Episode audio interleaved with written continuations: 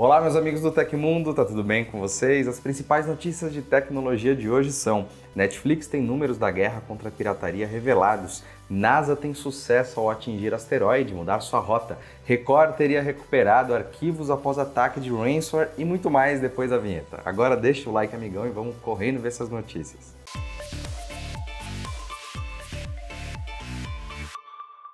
Sob ataque de hackers desde o último sábado, a Record TV já teria recuperado os arquivos que foram comprometidos por um ransomware, segundo informações do jornalista Ricardo Feltrin. No entanto, a emissora brasileira ainda segue na mira dos cybercriminosos, que teriam utilizado o vírus Black Cat. Segundo as fontes, a equipe de tecnologia da informação da Record conseguiu recuperar os arquivos comprometidos por meio de um espelho, ou seja, a companhia possivelmente tinha um backup que permitiu reaver as informações que foram trancadas pelo ransomware. A ação dos cybercriminosos iniciada no fim de semana afetou a programação da Record. A empresa teve que mudar certas atrações às pressas por causa do ataque. Ainda no sábado de manhã, um telejornal foi retirado do ar e substituído por Todo Mundo Odeia o Chris. Enquanto a empresa teria recuperado os arquivos, o que permite deixar a programação em ordem, os hackers ainda estariam atacando a Record. Segundo Feltrin, os cybercriminosos não teriam coletado dados sigilosos sensíveis da emissora de televisão brasileira, mas isso não quer dizer que a ação acabou. Nesta semana, o grupo que está atacando a empresa solicitou o pagamento de aproximadamente 25 milhões de reais para encerrar a ação contra a emissora. O prazo vai até o dia 15. A equipe disse que, caso o valor não seja pago, Dados da companhia serão divulgados online e ataques de DDoS serão lançados contra a infraestrutura da emissora. Cada vez mais criativos, os golpistas online têm obtido sucesso em enganar as vítimas e arrecadar dinheiro. Depois de uma aposentada brasileira perder 208 mil reais achando que namorava o ator Johnny Depp, agora foi a vez de uma japonesa ver o saldo bancário diminuir em uma quantia equivalente a 160 mil reais ao acreditar que estava em um relacionamento com um astronauta russo. Segundo relatos da imprensa do país asiático, na segunda-feira, a mulher de 65 anos conheceu o fraudador em junho no Instagram. Ele usava um perfil falso cheio de fotos do espaço registradas da Estação Espacial Internacional, onde afirmava trabalhar. Após algum tempo, eles passaram a conversar pelo aplicativo de mensagens Line. Se dizendo apaixonado, o homem afirmava que estava disposto a começar uma nova vida na Terra e se casar com a namorada, mas para tanto precisava de ajuda financeira para deixar o laboratório em órbita e retornar ao planeta. Em meio às mensagens românticas, começaram a chegar os pedidos de dinheiro que supostamente serviriam para cobrir os gastos com a viagem de foguete da ISS rumo ao planeta incluindo taxas de pouso e quantias para uma semana de férias no território japonês. Foram cinco transferências até o início de setembro, totalizando 4,4 milhões de ienes, aproximadamente 160 mil reais. Mesmo apaixonada pelo suposto astronauta russo da estação espacial, a senhora japonesa começou a desconfiar de que havia caído em um golpe que chamou a atenção dela foi a continuidade nos pedidos de dinheiro, que só aumentavam, embora ela já tivesse transferido uma quantia considerável para o explorador espacial. Decidida a esclarecer a história, a mulher procurou a delegacia de polícia de Higashiome, cidade localizada na província de Shiga. O caso está sendo investigado pela polícia japonesa como golpe de romance internacional, quando a fraude envolve sentimentos românticos induzidos. A Intel pode realizar um grande corte no quadro de funcionários devido à desaceleração do mercado de computadores. Conforme as informações da Bloomberg, milhares de colaboradores devem ser desligados da empresa ainda em outubro. Supostamente, as divisões de venda e marketing seriam as mais afetadas pela demissão em massa. Fontes sugerem cortes de cerca de 20% dos times. A Intel lida com acentuada baixa na demanda por chips para PCs, principal fonte de receita da marca. Enquanto tenta recuperar a reputação de lenda do Vale do Silício, a fabricante tem disputado espaço com outras grandes empresas, como a AMD. Para o terceiro trimestre de 2022, analistas preveem uma queda de cerca de 15% na receita. Além disso, as margens de lucro da fabricante encolheram aproximadamente 15% comparadas com números históricos próximos de 60%. Ao divulgar os resultados financeiros do segundo trimestre de 2022, a Intel indicou possíveis mudanças para melhorar os lucros. Na época, o CEO, Pat Gelsinger, disse que reduziria as despesas principais e tomaria ações adicionais durante o segundo semestre. Na última terça-feira, o executivo enviou um memorando aos funcionários sobre o plano de criar um modelo interno de função para atender clientes externos.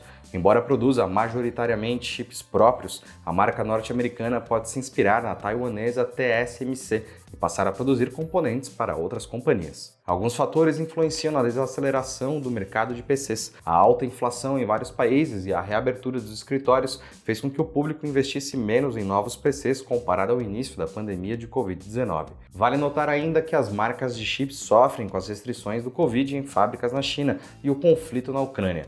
Tudo isso vem causando problemas na cadeia de suprimentos e afetando a demanda por componentes.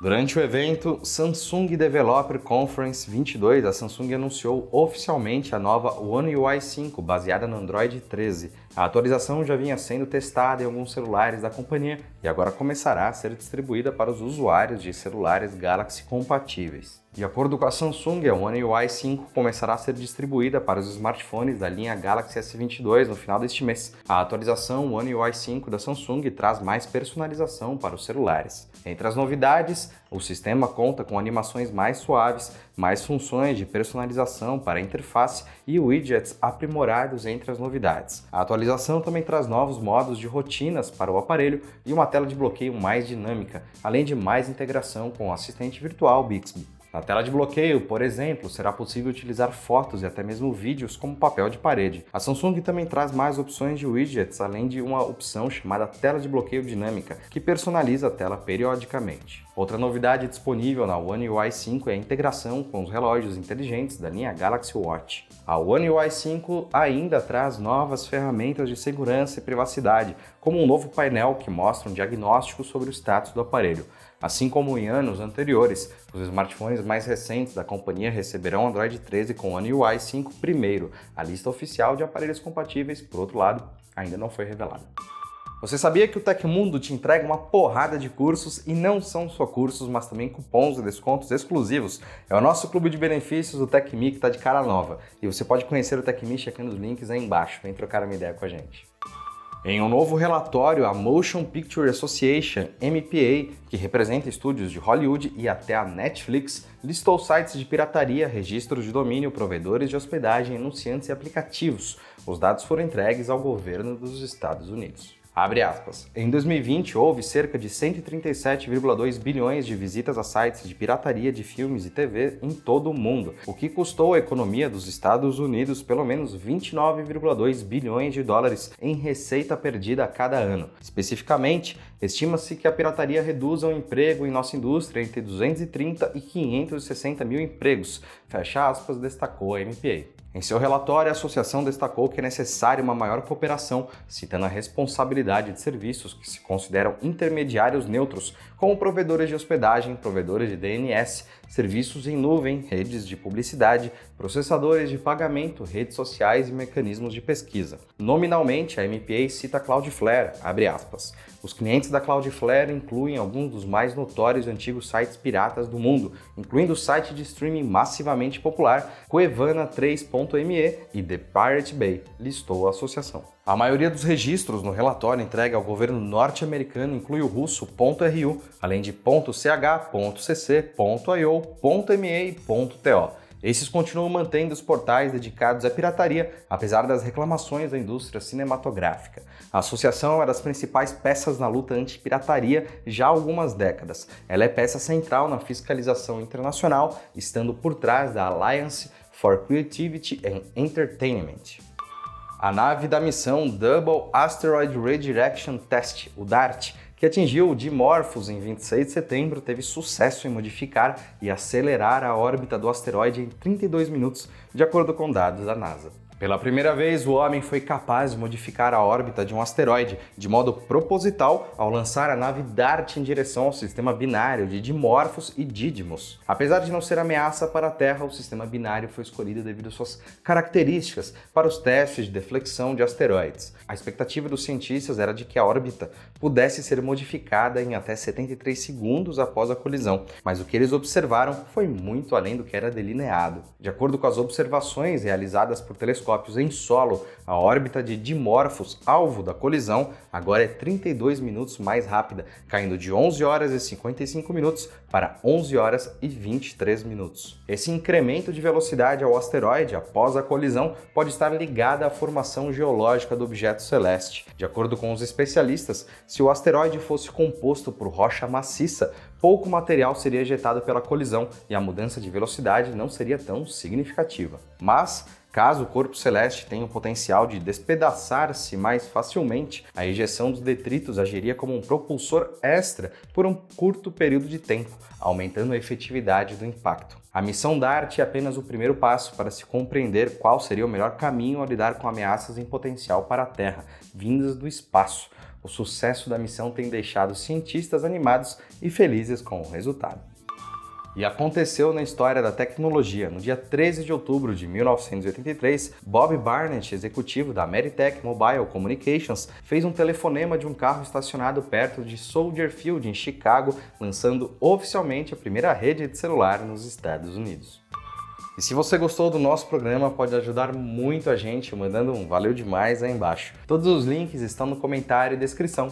E essas foram as notícias do Hoje no Tecmundo dessa quinta-feira. Nosso programa vai ao ar de segunda a sexta, sempre no fim do dia, exceto feriados. Aqui quem fala é o Felipe Paião e amanhã tem mais. Você pode me encontrar lá no Twitter pela arroba Felipe Paião. Espero que vocês continuem se cuidando. A gente se vê amanhã. Um abração e tchau, tchau.